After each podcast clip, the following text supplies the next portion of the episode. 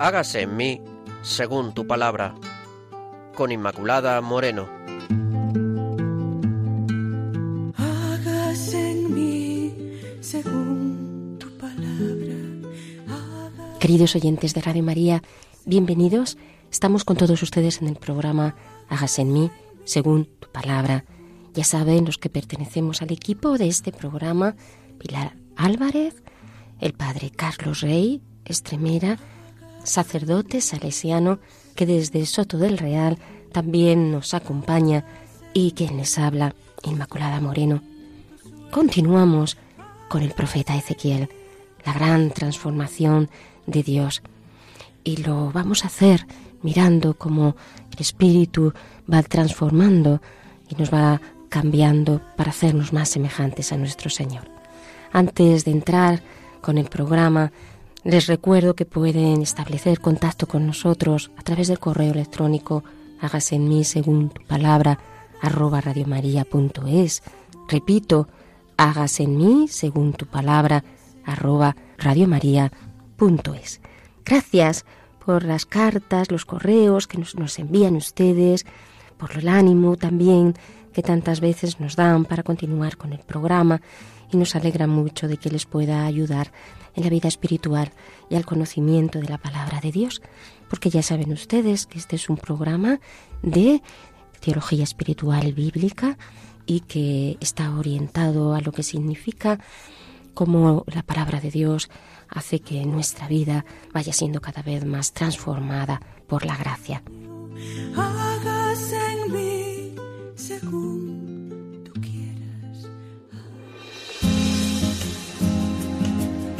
Claves para leer la Biblia.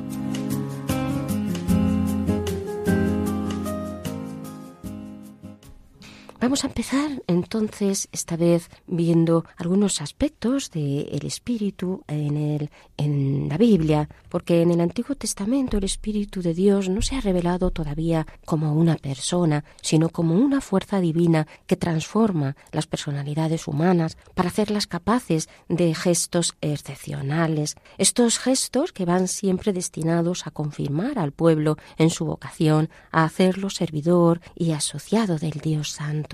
Vemos también, por ejemplo, según mandándose las etapas de la historia de la salvación en el libro de los jueces, cómo los jueces de Israel son suscitados por el Espíritu de Dios, sin esperarlo y sin que nada los predisponga a ello, sin poder oponer resistencia. Son a veces sencillos hijos de aldeanos, Sansón, Gedeón, Saúl, son cambiados brusca y totalmente. O sea, no solo son hechos capaces de gestos excepcionales, de audacia, de fuerza, sino que son como dotados de una nueva personalidad, capaces de representar un papel y de realizar una misión, la de liberar a, su pueblo. Por sus manos y por, por, su espíritu, el espíritu de Dios prolonga pues toda esa historia de la salvación que ya había iniciado en el Éxodo, había iniciado en el desierto o los reyes. Los jueces no son únicamente los liberadores temporales. El espíritu los abandona una vez que han cumplido su misión y tienen por sucesores a los reyes que son encargados de una función permanente. Así se da el rito de la unción que los consagra y manifiesta la, la huella indeleble del, del espíritu y cómo los reviste de una majestad sagrada. En Mesías vemos cómo la unción ritual no basta para convertir a los reyes en servidores fieles de Dios, capaces de garantizar a Israel la salvación, la justicia y la paz. Para desempeñar este papel hace falta una acción más poderosa, más penetrante del Espíritu Santo la unción directa de Dios que eh, será la que esté eh, sobre, sobre el Mesías. Así nos dice, sobre él no solo descenderá el Espíritu, sino que reposará en él hasta que destaque pues, la sabiduría, la inteligencia, en fin, todos los dones del Espíritu, el consejo, la fuerza, nos dice el profeta eh, Isaías. Así, los grandes profetas también vemos cómo eh, ellos también con la fuerza de Dios que, les invade proclaman, están proclamando la palabra de Dios. Y no es que crean poseer el Espíritu, sino que tienen conciencia de, de, poseerlo de una, de una forma distinta, de cómo el Espíritu se manifiesta en cada uno de ellos de una forma distinta. Y les dota de plena conciencia de su misión y les va revelando y les va llevando a hablar eh, en su nombre. Y va haciendo que salga de su boca esas palabras ungidas que mmm, producen la conversión del el pueblo. Así lo hace, por ejemplo, eh, el profeta Elías, ¿no? que habla que fue arrebatado por el Espíritu y no se limita a suscitar si una nueva personalidad como es la de la de Elías, sino ese, ese fuego que pone también en el, en el profeta, que hace que, que le levante y que levante continuamente a los que le escuchan. Entendemos también este espíritu que está no solo sobre cada una de las personas, sino que el espíritu también está sobre el pueblo. La acción del Espíritu en los profetas y en los servidores de Dios es en sí misma también profética, porque anuncia su efusión sobre el pueblo entero, semejante a una lluvia que devuelve la vida a la tierra que está sedienta, o es como el soplo de vida que viene a, animar los lugares más secos, es como eh, el Espíritu que realiza una creación nueva, el Espíritu que viene a imponer el derecho y la justicia, el Espíritu que transforma los corazones, el Espíritu que mueve a que realmente se realice la súplica o que se realice la alabanza. Dice, ya no les ocultaré mi rostro, porque habré derramado mi Espíritu sobre la casa de Israel. Así es el Espíritu también el que produce las visiones, el Espíritu, por lo tanto, eh, que, que hace eh, mm, que la, la, persona tenga una fuerza muy especial y es la obra del Espíritu, por tanto. Si nos fijamos en el Nuevo Testamento, encontramos el Espíritu de Jesús. En el bautismo, Juan el Bautista, al esperar al Mesías, esperaba también al mismo tiempo al Espíritu en todo su poder, los gestos del hombre eh, no pueden sustituir esa irresistible acción de, del Espíritu. Por eso dice, Él os bautizará, Juan el Bautista, en referencia a Jesús, en el Espíritu Santo y en el fuego, porque así aparece este, esta imagen a la que hemos hecho referencia en otras ocasiones de la llama, para hacer referencia, ya digo, a la fuerza del Espíritu. Es Jesús el que está ungido por el Espíritu Santo, es el Mesías prometido, el Cordero que quita el pecado del mundo, el Hijo amado, el que realmente nos deja al Espíritu, porque Jesús es concebido del Espíritu Santo. Presencia del Espíritu de Jesús manifestada eh, en el bautismo está remontándose en realidad también a los orígenes mismos de su ser. El bautismo de, Jesús vemos que, no es una escena de vocación, sino la investidura del Mesías y la presentación por Dios de, su Hijo, del siervo, del siervo que es el esperado de los tiempos. Por eso Jesús obra eh, por el Espíritu por toda esa conducta manifiesta Jesús la acción del Espíritu Santo en él. En el Espíritu afronta al diablo, eh, en el Espíritu eh, proclama la palabra, porque es una sola cosa con el Espíritu. Jesús, además, eh, queridos oyentes, es hombre de espíritu y promete eh, el espíritu. En los evangelios sinópticos parece que el espíritu se manifiesta en situaciones especialmente relevantes, en medio de, los acontecimientos, eh, en medio de los tribunales, en medio de las persecuciones. Jesús confesó a su Padre, confesó al Dios que es Padre y Jesús nos da también al Espíritu y nos lo da en la cruz. Jesús nos promete y nos dice que nos mandará al Espíritu, el Espíritu que nos consolará, el Espíritu que nos va a dar y nos va a manifestar la verdad completa. Jesús muerto y resucitado hace y da a la Iglesia también el don de su Espíritu, porque no nos deja eh, solos, entrega su Espíritu a Dios y también lo transmite así a su Iglesia, al nuevo pueblo de Dios. Por eso la Iglesia recibe el Espíritu en los hechos de los apóstoles como el Evangelio del Espíritu, porque está lleno de los signos de, Dios. En esa acción del Espíritu se hallan todos los rasgos eh, que ya se habían percibido en el Antiguo Testamento, pero ahora en los hechos de los apóstoles aparecen todos esos signos, prodigios, gestos excepcionales de hombres inspirados que eh, realizan los signos que vienen por parte de Dios y los realizan de una forma heroica. Así es el Espíritu de Jesús que eh, anuncia eh, a través del Espíritu, los apóstoles anuncian la palabra y por el Espíritu realizan también los signos de Dios.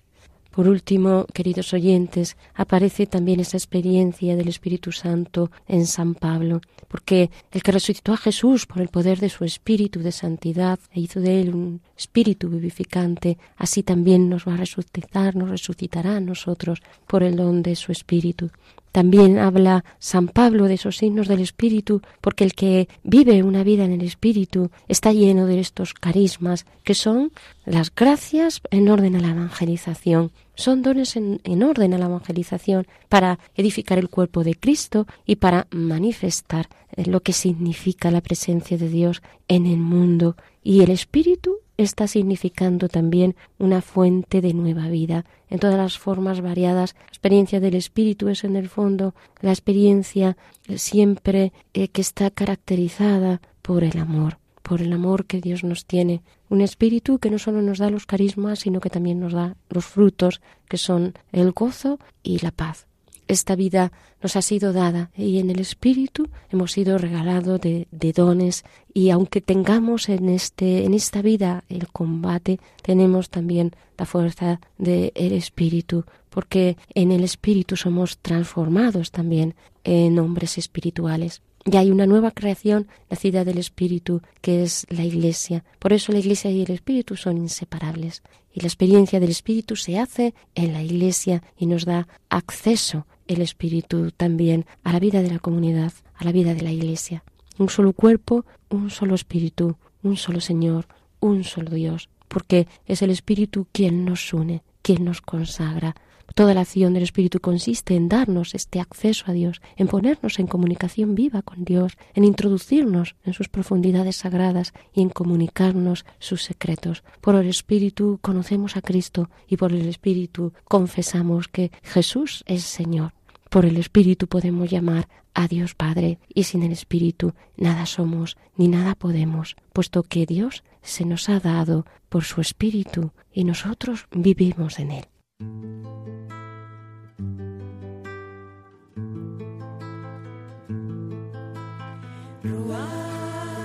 Ruá, aliento de Dios en nosotras.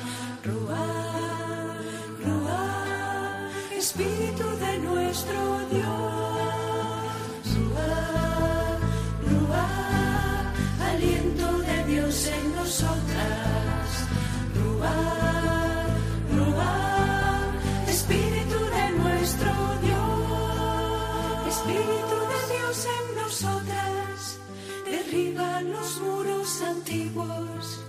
construye una nueva creación, levanta la ciudad de Dios.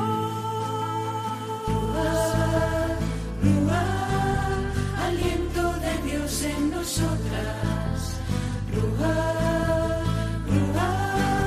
Espíritu de nuestro Dios. No tiemblen tus huesos, yo seré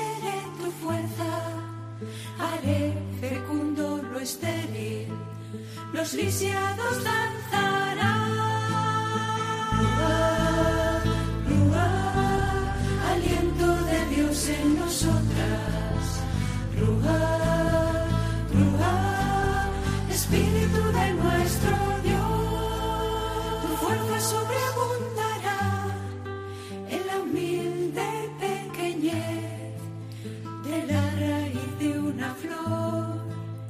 al sabio corazón anciano. Ruá, Ruá, aliento de Dios en nosotras. Ruá, Ruá, Espíritu de nuestro Dios. Queridos oyentes, pues con esta invocación a la ruaj del Señor, a la ruaj de Dios, al Espíritu de Dios, vamos a escuchar el texto que corresponde al profeta Ezequiel del capítulo 36, del 22 al 32.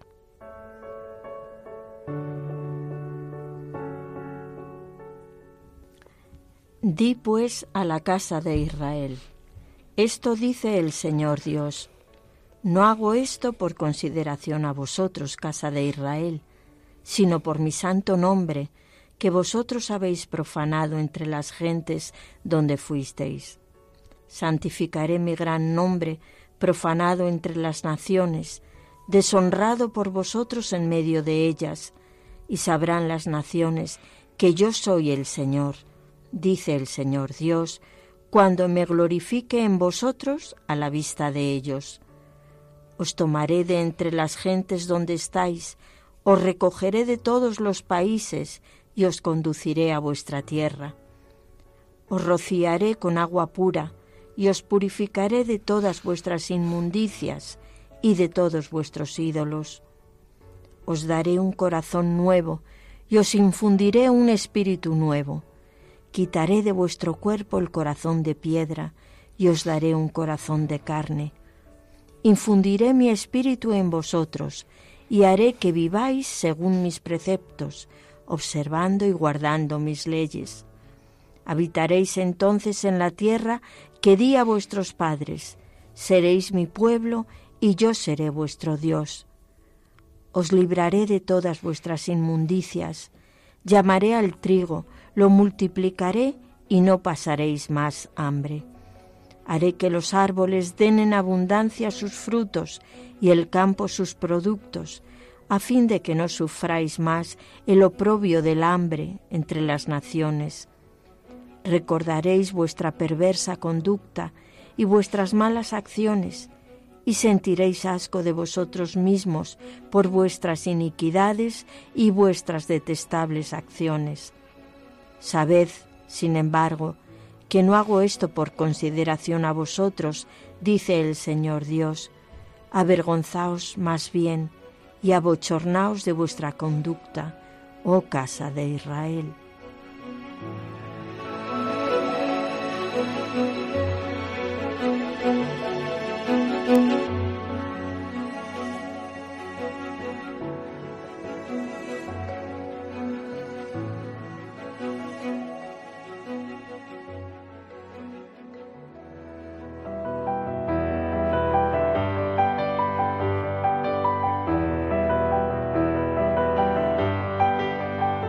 Al encuentro del hombre.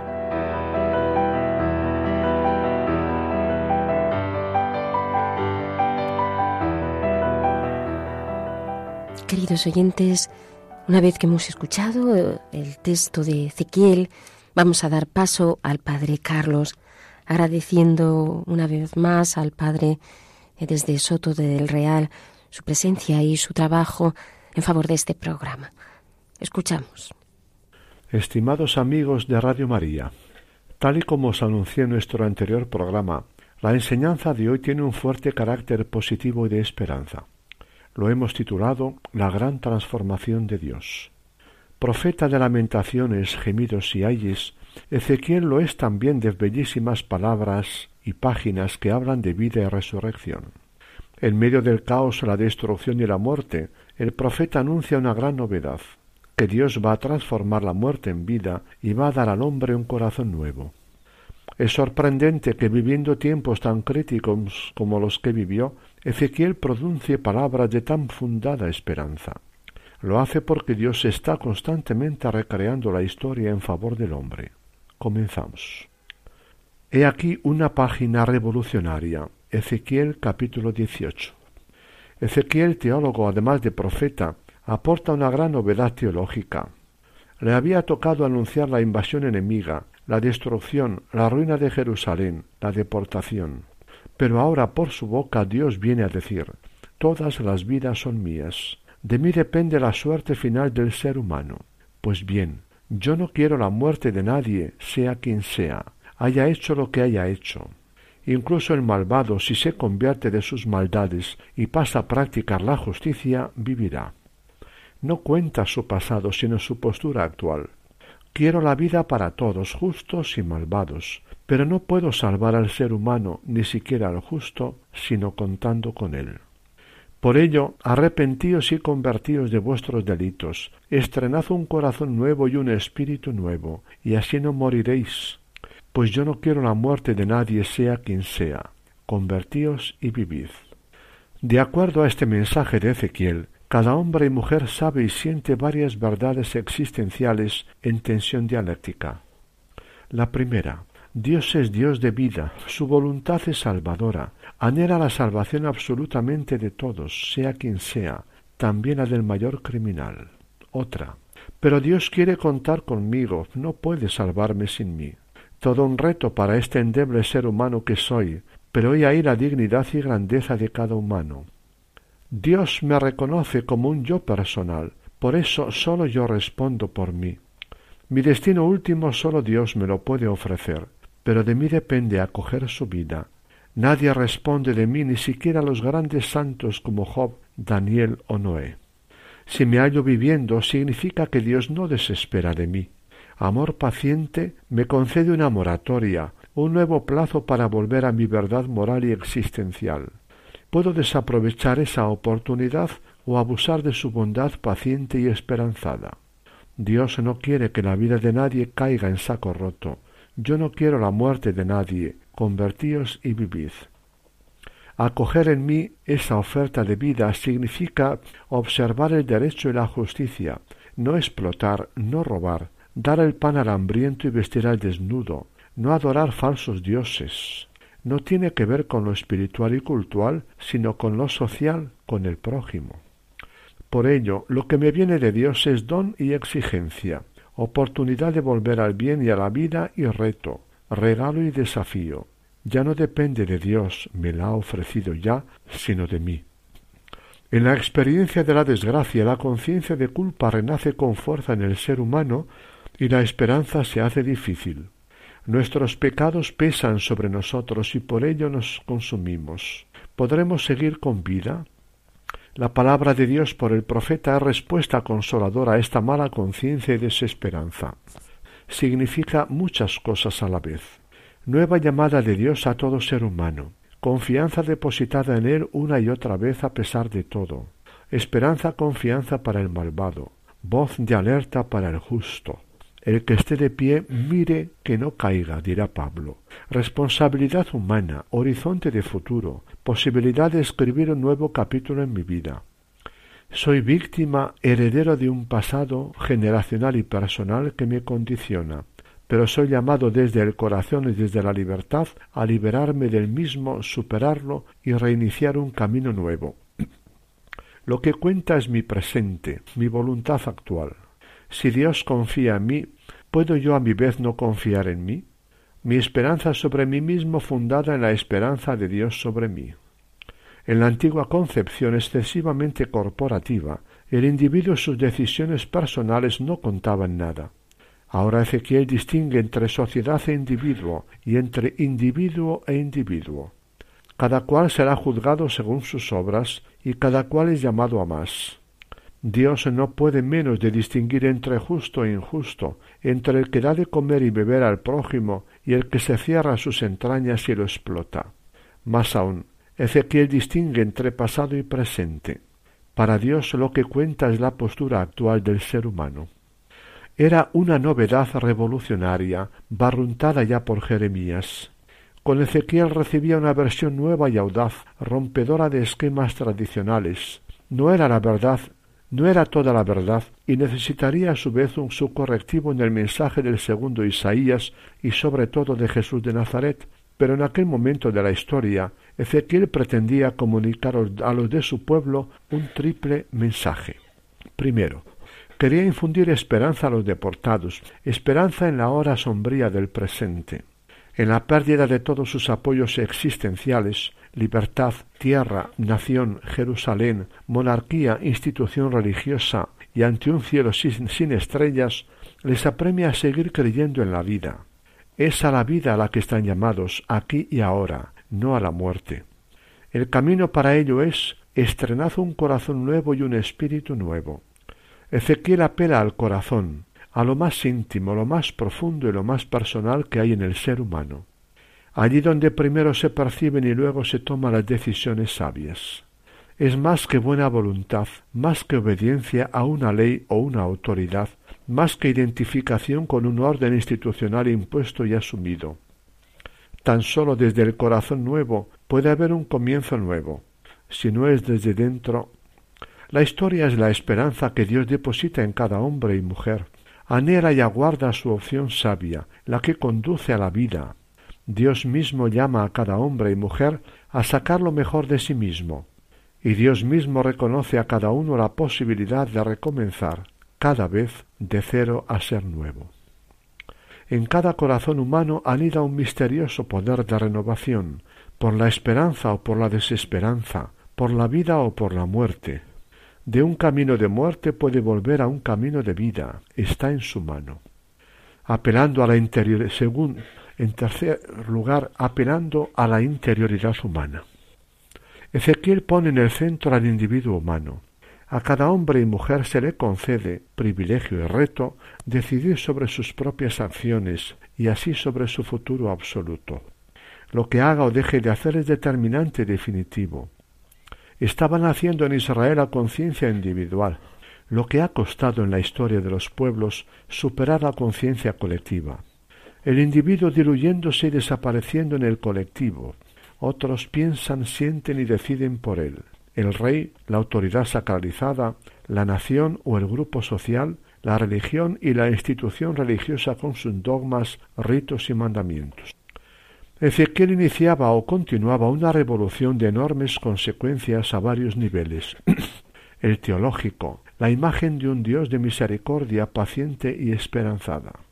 El antropológico, la dignidad del ser humano es más de lo que piensa de sí mismo, es nada menos que lo que Dios espera de él, al punto de que nada de lo que haga o deja de hacer cae en saco roto. Y el moral, la prioridad de la conciencia personal sobre toda otra instancia y autoridad. El capítulo 37 de Ezequiel es otra de las páginas cimeras del Antiguo Testamento. Escena dramatizada y grandiosa de resurrección. Viene a ser la respuesta a una pavorosa pregunta. ¿Es la historia una trágica e inevitable cadena de muertes de individuos y de pueblos? ¿Acaba el mundo en un inmenso cementerio de cadáveres? Eso parece ser entonces y ahora. Por una parte, como seres finitos y contingentes, todo ser humano está abocado a ser polvo. Por otra, la humanidad misma, mediante la violencia, crea campos de muertos de generación en generación. Es lo primero que ve Ezequiel en una visión sobrecogedora, un extenso valle de huesos humanos secos, sin vida y sin aliento vital visión inspirada en los campos de cadáveres sin número contemplados por el profeta tras las batallas, caso tan frecuente en la historia. Lo peor, los huesos secos matan toda esperanza de futuro, toda posibilidad de vuelta a la vida. Con razón está diciendo el pueblo, nuestros huesos están calcinados, nuestra esperanza se ha desvanecido, se ha terminado todo para nosotros. El ser humano reducido a hueso seco, ¿Podremos seguir con vida? se habrían preguntado poco tiempo antes. De repente Dios concede al profeta, como en una visión surrealista de fantasía, presentar presenciar algo inaudito. Primero los cuerpos se rehacen, en un segundo momento una tempestad de vida los invade. Es el espíritu recreador de Dios que penetra en los huesos secos y se ponen de pie. Infundiré mi espíritu en vosotros para que reviváis. Yo, el Señor, lo digo y lo hago. Ezequiel podía presentar al pueblo hundido en la desesperanza el rostro de un Dios poderoso, capaz de sacar vida de la muerte misma, de reconvertir el campo de muertos en campo de resucitados, la historia trágica de muerte en historia de nueva vida. La vida resurge de la muerte misma, la esperanza de la desesperanza, el horizonte abierto a la infinitud desde un presente angosto y sin salida sólo puede ser por iniciativa, gracia y milagro. Hay cosas que sólo las, solo las puede realizar Dios, el Creador último de toda vida. Hay futuro para Israel Judá. No está llamada a la muerte, no lo está ningún ser humano. Dios no puede soportar las crueldades absurdas del ser humano y lo juzga por ello, pero menos puede soportar su muerte definitiva y total. Dios lo ha creado para la eternidad y lo resucitará hasta que viva, para que viva. Amar es decir, no quiero tu muerte, quiero tu eternidad. La raíz última de la dramaticidad de la historia no es el corazón mismo del ser humano, su innato egoísmo, sus miedos, bloqueos y mecanismos de defensa, su potencial de dureza, agresividad y maldad latentes, su dificultad para el amor, la justicia y la verdad, su misteriosa impotencia para corresponder a los mejores deseos, su potencial de maldad para cometer las mayores barbaridades contra otros seres humanos y pueblos, su cerrazón al tú de Dios en su corazón y en su vida. Observando los comportamientos insensatos, irracionales y crueles de hombres y mujeres, muchos pensadores se han preguntado ¿Es el ser humano esencialmente bueno y fiel? ¿O es agresivo, violento y hasta cruel por naturaleza? Interrogantes de gran, de gran densidad antropológica y existencial. Leyendo desde Dios en óptica creyente y profética, la historia de Israel, Judá, sus profetas, se hacían preguntas similares, especialmente Osías y Jeremías. ¿Cuánto cabe esperar de un pueblo que, a pesar de ser pueblo de Dios, llena sin cesar su pasado entero y su presente de abuso y violencia contra el prójimo y la infidelidad a su Dios? El hombre tiene un espíritu de prostitución, había dicho ya Oseas con una imagen muy expresiva, tras honda reflexión y análisis de la realidad humana. Ezequiel comparte con ellos esta visión realista de la historia y del ser mismo humano. Con todo su realismo no es pesimismo absoluto. Además de esa decepcionante realidad humana, conoce también el corazón fiel de Dios. Es capaz de reconvertir la realidad en su propia raíz, el corazón humano, el centro de sus sentimientos y decisiones. El capítulo 36 de Ezequiel es otra de las páginas inolvidables del profeta. Primero Dios restaurará al pueblo, lo hará volver a la tierra de sus antepasados y hará florecer el país para su bien. Luego lo más importante, os rociaré con un agua pura que os purificará de toda maldad, más aún, os daré un corazón nuevo y os infundiré un espíritu nuevo. Arrancaré de vuestra carne el corazón de piedra y os daré un corazón de carne. Y por fin lo decisivo, os infundiré mi espíritu nuevo, mi propio espíritu. Vuelta de los deportados a su país, bienestar colmado, corazón nuevo, sanado y movido por el mismo Espíritu de Dios. Dios sueña ante todo con un ser humano nuevo y lo hará por pura gracia. No es alguien que quiere el orden por encima de todo, ni obediencias ciegas y fanáticas, ni culto impuesto. Quiere que el ser humano le ame desde un corazón liberado de miedos, recelos e instintos de posesión y capacitado para amarle a él y al otro ser humano. Por ello recreará el corazón humano, Sólo de un corazón remodelado pueden brotar la vida, la libertad y la justicia. Puede arrancar la verdadera reforma de la sociedad humana de algún lugar que no sea el corazón. Una vez más, planteamiento antropológico y existencial. ¿A cuánto está llamado a ser este ser humano tan frágil unas veces, tan inclinado al mal otras? ¿Qué se puede esperar del mismo? El capítulo 36 de Ezequiel, como ya hemos dicho, es una página de inigualable valor. Nos recuerda a Oseas y Jeremías bajo más de un aspecto. Por una parte se perfila una nueva visión antropológica, anuncia al hombre nuevo según el espíritu de Jesús y de Pablo. Por otra, un nuevo modo de vivir la religión. No será mero cumplimiento exterior ni mero ritualismo, será interior, religión interior, no individualista ni intimista.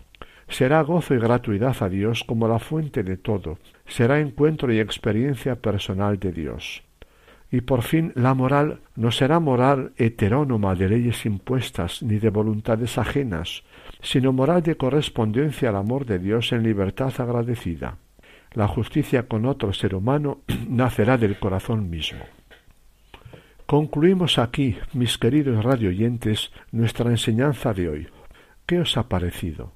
Impresionante ver a Dios dando vida a un montón de huesos resecos y prometiendo cambiar el corazón del hombre para vencer así el poder que el mal tiene sobre él. Cuando sintamos el poder y la fuerza del mal en nosotros, es muy útil apoyarnos en quienes, como Ezequiel, dan testimonio de que Dios es más fuerte que el mal, el pecado y la muerte. Después de cuatro programas sobre Ezequiel, puede que nos surja una pregunta. ¿Cómo ve Ezequiel a Dios? ¿Qué imagen tiene de él? ¿Cómo se lo imagina y lo describe? Dedicaremos nuestro próximo programa a esta cuestión. Hasta entonces, un gran abrazo. Muchas gracias, Padre Carlos. Les recordamos que estamos en el programa Hagas en mí según tu palabra. Estamos viendo el profeta Ezequiel la gran transformación de Dios. ¿eh? Hemos titulado hoy el, el, programa y que acabamos de escuchar al padre Carlos Reyes Tremera, que desde Soto del Real pues nos ha hecho su aportación en relación al texto que hemos leído. Si quieren ustedes, ya saben, ponerse en contacto con nosotros, lo pueden siempre hacer a través del correo hagas en mí según tu palabra arroba. Repito, hagas en mí según tu palabra arroba radiomaria.es.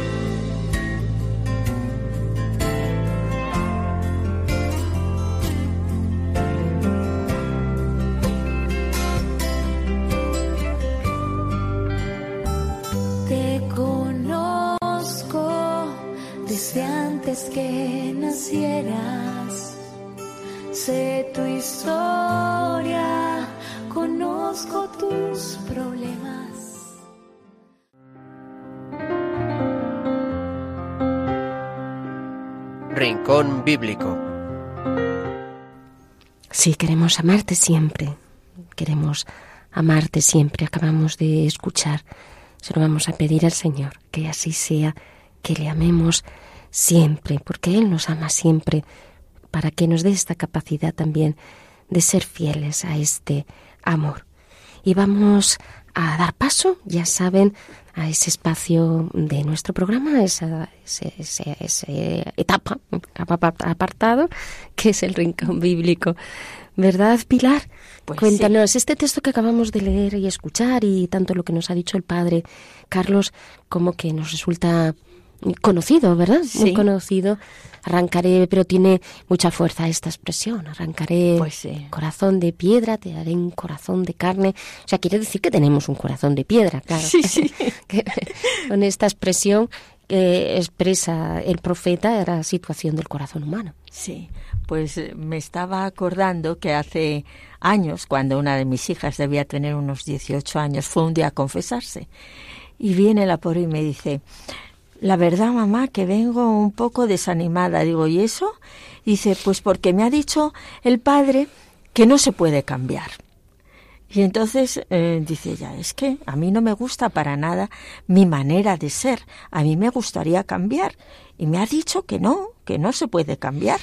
Digo, bueno, hija, eso no es bien así, pero en fin.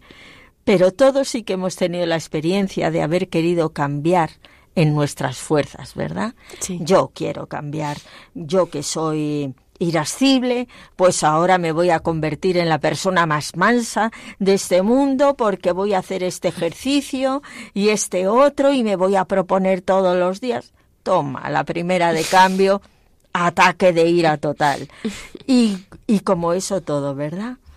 Y esta lectura de Ezequiel que repite varias veces este binomio de corazón y de espíritu, ¿verdad? Claro que nosotros en nuestras fuerzas no, no podemos cambiar, pero aquí está la pista, que el que nos cambia el corazón es Dios. Dios tiene que venir a arrancar ese corazón de piedra que todos tenemos endurecido pues por el pecado, por el nuestro y por el de los demás, ¿verdad?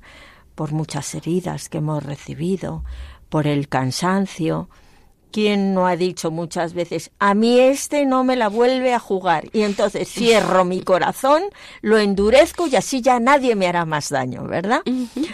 Eso pues lo hemos experimentado yo creo que muchos de nosotros. Pero vivir con este corazón de piedra resulta terrible porque es como que el corazón ese te pesase y tú ansiases tener otro corazón, como decía mi hija que quería cambiar. Este corazón, bueno, pues esto es lo que hace Dios, arrancarnos ese corazón de piedra y con ese espíritu del que tú has estado hablando antes, Inma, pues nos lo va, nos va cambiando por dentro. A veces eh, la propia persona no se da cuenta, pero cuando uno conoce bastante íntimamente a alguien que tiene al lado y echa la mirada atrás y dice, madre mía, esta persona cómo era antes y cómo y cómo Dios le ha cambiado, porque tú has visto que durante años esa persona intentó cambiar y no lo conseguía, pero cuando se, se ha dejado hacer por Dios, cómo realmente ha cambiado. Entonces vemos personas que eran de una timidez tremenda, como de repente han perdido el miedo y, son unas personas abiertas o personas que eran de esta gente que hay, yo me reconozco un poco ahí, hipersensible, que una mirada, no sé cómo, una palabra dicha más alta que otra, te hundía en la miseria y cómo el Espíritu de Dios pues te ha ido cambiando ese corazón y te ha quitado esa esa hipersensibilidad y la ha transformado en bien. Se ha valido de ella para convertirla de negativa en, en positiva, ¿no? Las grandes cosas que hace Dios cuando nosotros nos, nos dejamos tocar el corazón, arrancar ese corazón de piedra que tenemos y, y permitimos que Él nos vaya cambiando y vaya haciendo esa obra maravillosa que Dios quiere hacer en, en cada uno de nosotros.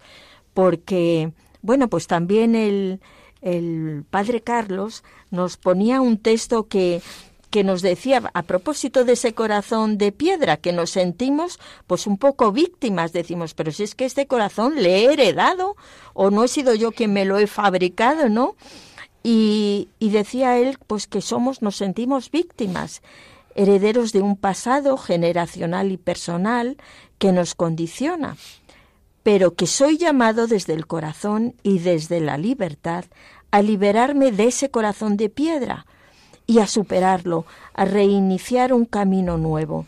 Y que ese camino nuevo se hace desde, desde ese corazón nuevo, ¿verdad? Que Dios nos quiere dar y que dice que en cada corazón humano anida un misterioso poder de, de renovación. Ahí donde anida Dios está este poder de renovación, de libertad, de, de iniciar un camino nuevo con un corazón nuevo. Pues yo creo que esto hay que pedírselo a Dios y, y mm, Qué grande es Dios que por medio de, de los profetas nos muestra cómo somos nosotros y cómo es Él, cómo se revela Dios y cómo se revela lo que Él quiere hacer con nosotros. Qué pena que la gente que, que vive de espaldas a la palabra de Dios y se pierde todos estos tesoros maravillosos que Dios nos revela. Sí, ahí eh, estamos entrando en algo eh, que nos está expresando el poder de Dios, o sea, el poder de Dios para cambiar a la, a la persona. Y, es verdad. Eh, y tanto es así que los místicos nos hablan, pues que mm, llega un momento en el que hasta los hábitos inconscientes que tenemos viciados, pues el Señor entra hasta ahí, hasta ese fondo más, más hondo del cual ni siquiera somos conscientes y eh, renueva al hombre, cuando el hombre, claro, se deja, pone de su parte y quiere realmente abrir su, su corazón. ¿qué, ¿qué hace el Señor? Pues nos saca de la cárcel interior. ¿Cuál es nuestra cárcel muchas veces? El pensar que no podemos cambiar, el pensar que siempre vamos a estar así. Y eso es una cárcel. Bueno, imaginemos pues una persona que a lo mejor ha tenido una vida muy desajustada y muy lejos del Señor y que incluso ha estado en la cárcel física porque pues, ha cometido crímenes o, o lo que sea y, y, nadie da por ella para decir, bueno, pues tú ya no vas a cambiar, ¿no? Tu, tu padre ha sido un alcohólico, tu madre ha sido una eh, tal, no sé qué, tú has pegado, pues tu madre te ha pegado, pues tú, es decir, y enseguida no sale, pues esta persona no va a cambiar. Y como eh, la, la lógica del Señor no es esa, no, no, no. Eh, yo creo que lo primero que hace cambiar a la persona es sentirse amado por Dios, sentirse perdonado por Dios. Y si esa persona se siente amada y se siente perdonada, entonces es cuando empieza a cambiar porque entonces ya no, no, no tiene una cárcel dentro de sí, sino que hay alguien que sí apuesta por él, que es Cristo, y que sí cree que realmente puede cambiar. Y no solo porque confía en ti, sino que además porque te da la fuerza, está en ti y te da la fuerza para que realmente ese cambio sea, sea real, ¿no? Porque nos puede pasar, ¿no? Pues yo no puedo cambiar este aspecto, no puedo cambiar este otro, puede ser que haya aspectos de nuestra vida, ¿no? que, estén ahí presentes, por que sean de carácter, pero lo que es la transformación más interior, que es la que importa, es así que es real, porque en el fondo está, esto es la santidad, ¿no? ¿Qué es la santidad? Pues un cambio, eh, un cambio mm, real del corazón, del hombre viejo al hombre, al hombre nuevo. Y esa es la acción que hace el Espíritu Santo con nosotros. Y por eso eh, creo que, que creer en el poder de Dios, porque esto que está diciendo a lo mejor la expresión es tan hermosa como suelen ser también los profetas, arrancaré el corazón de piedra, eh, te voy a dar un corazón de carne. Em, y es una, una expresión hermosa a la vez. Pero dices, caray, ¿qué me está diciendo? Si lo, si que, que voy a tener un cambio del corazón. Y esto es algo, es un verdadero milagro, un verdadero milagro de la, de la gracia, pero que, que es real y que, que, es, que es posible, ¿no? Que el Señor lo hace, lo hace posible. Es decir, además, si entramos en la imagen, el corazón de piedra, pues ¿qué es? Un corazón duro, un corazón insensible, un corazón que no le importa eh, lo que le ocurra al otro, que es un corazón de carne, ¿no? Si entramos más un poco en el matiz que puede aportar la imagen, pues un corazón de carne es un corazón tierno, como tú decías, un corazón em, abierto, un corazón que no le importa hacerse como niño, que no le importa de nuevo hacerse vulnerable, aunque te, te vuelvan a herir. Entramos aquí entonces en ese contraste entre, entre la carne y la, la, piedra y la carne, que estamos en realidad hablando pues de ese poder del Espíritu Santo, que es el que habita en el corazón y hace eh, capaz toda esta, esta transformación. Pues fíjate, Inma, que ahora, según estábamos hablando, se me ha venido la cabeza, a la cabeza la, la historia de San Juan de Dios que yo la verdad no la conocía mucho, pero un día leyendo eh, pues una vida de él, lo que hizo mm, Dios con este hombre que era una persona, pues mm, le había pasado de todo en la vida, pues eh, había estado trabajando para este, para el otro, se, se había enrolado como mercenario, en fin, una vida bastante azarosa. Y de repente como Dios le toca el corazón y él, con otros cuantos que eran tan indeseables como él, peores, oye, y funda la Compañía de los Hermanos de San Juan de Dios, que hasta hoy hace tanto bien. Y, pues esto es lo que, lo que tú decías, esto es lo que es la santidad, lo que hace Dios. A mí se, me ha venido a la cabeza ahora San Juan de Dios, pero en fin, está llena la historia de los santos de vidas como esta, cómo Dios coge una cosa y la va transformando porque realmente arranca este corazón de piedra y nos va dando un corazón de carne, dándonos entrañas de misericordia para compadecernos de los demás, personas que a lo mejor eran eh, siempre estaban mirando por encima del hombro y de repente las ves que tienen, que son compasivas, que, que son capaces de deshacerse por los demás. Y, y además otra cosa que dice aquí el texto de Ezequiel, que infunde sus preceptos y sus normas en el corazón y de repente aquello que te que te era pesado el hacerlo, que lo tenías que hacer, pues eso en tus fuerzas, como de repente te sale como espontáneo, como natural, porque no eres tú quien lo está haciendo, es el espíritu que te está moviendo todas tus energías, todo aquello que él ha ido transformando y te sale eh, pues natural y sin esfuerzo. Y esto es un, una cosa portentosa de cómo Dios consigue transformarnos y, y nos va convirtiendo poco a poco pues en imagen suya, en el plan que Dios había ideado para cada uno de nosotros y esa felicidad plena que uno descubre en descubrir su propia identidad, que es la de Dios. Pues queridos oyentes, vamos ahora a escuchar el Salmo 30 para dar gracias al Señor. Un, dos, tres, e.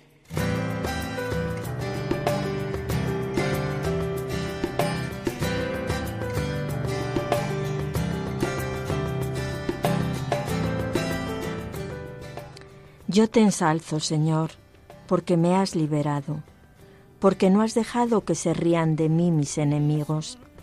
Señor Dios mío, te pedí que me curaras y tú me curaste.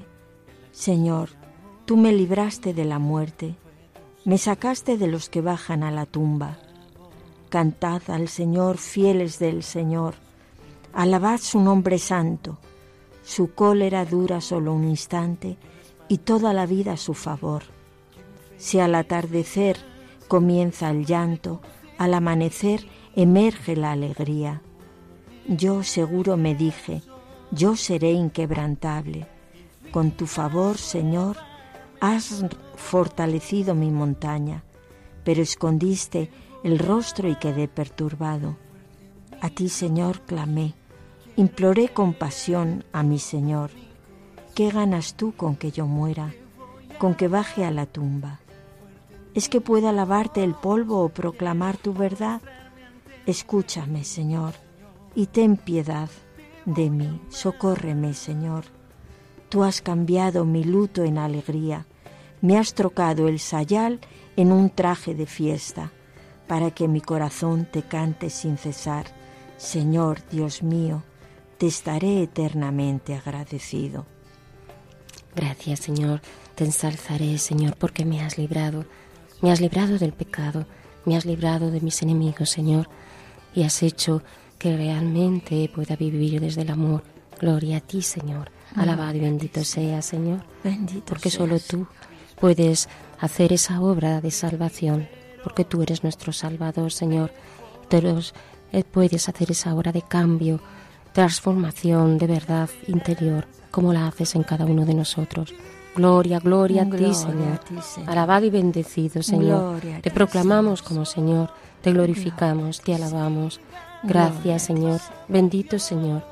Santo, santo, santo eres. Gloria, Señor. Gloria a ti que has cambiado mi traje de luto en traje de fiesta, porque solo para ti es posible este cambio, porque tú eres el Dios Padre Creador, Señor, que se, se apiada de mí y me arrancas de mi pena, de mis lágrimas, de mi luto, y me vistes de traje de fiesta, me devuelves la dignidad de hijo tuyo, y me invitas a una fiesta continua, al banquete, Señor, al que tú me invitas, al de alegría, al de sentirme hija tuya. Bendito seas, Señor, alabado seas. Señor, te voy a amar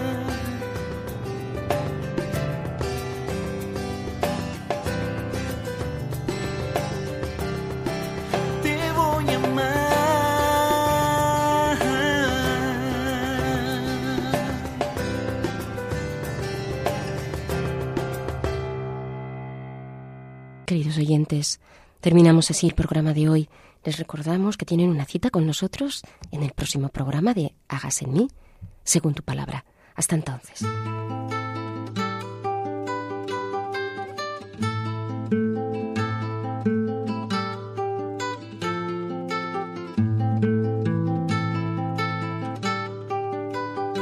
Han escuchado Hágase en mí según tu palabra, con Inmaculada Moreno.